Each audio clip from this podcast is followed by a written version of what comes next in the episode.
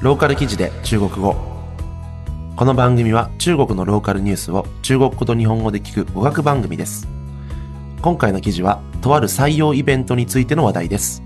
それでは記事の単語から見ていきましょう。ローカル記事で中国語。律師。弁護士。弁護士。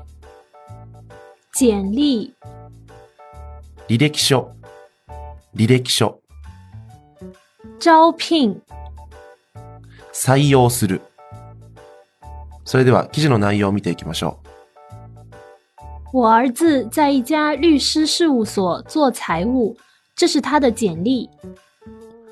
私の息子は弁護士事務所で財務を担当しています。これが彼の履歴書です。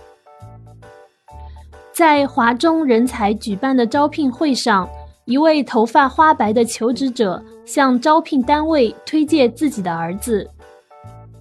家中人材が主催した採用イベントにて、白髪の求職者が採用企業に自分の息子を推薦していました。面对招聘人员“您儿子怎么没来”的疑问，这位父亲很坦白，他太辛苦了，还在家睡觉。採用企業職員の あなたの息子はどうして来ていないのですか？という質問に対して、この父親は率直に、彼はとても疲れていて、家でまだ寝ているのです、と答えました。儿子经常加班到半夜，心疼儿子工作太累，他想让儿子换份工作。息子はいつも夜中まで残業し、仕事でとても疲れていることに彼は心を痛めており、息子に転職してほしいと望んでいるのです。父母帮子女跑招聘并不少见，华中人才副总经理十分不认同这种做法。両親が息子や娘と一緒に採用イベントに参加するのは少なくありません。しかし、家中人材副総経理は、このような方法をあまり認めてはいません。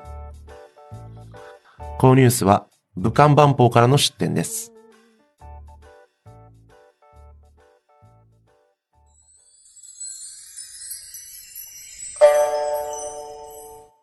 あなたの知らない変な日本語。このコーナーでは皆様から投稿いただいた変な日本語を紹介いたします。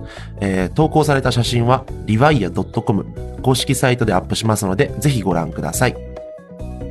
えー今回投稿いただいた写真は、えー便座シートですね。えーまあ、便座にかけるこうあったかくなるようなあのシートなんですけれども、ちょっとですね、まあ、どこから突っ込んでいいのかなかなかわからないと。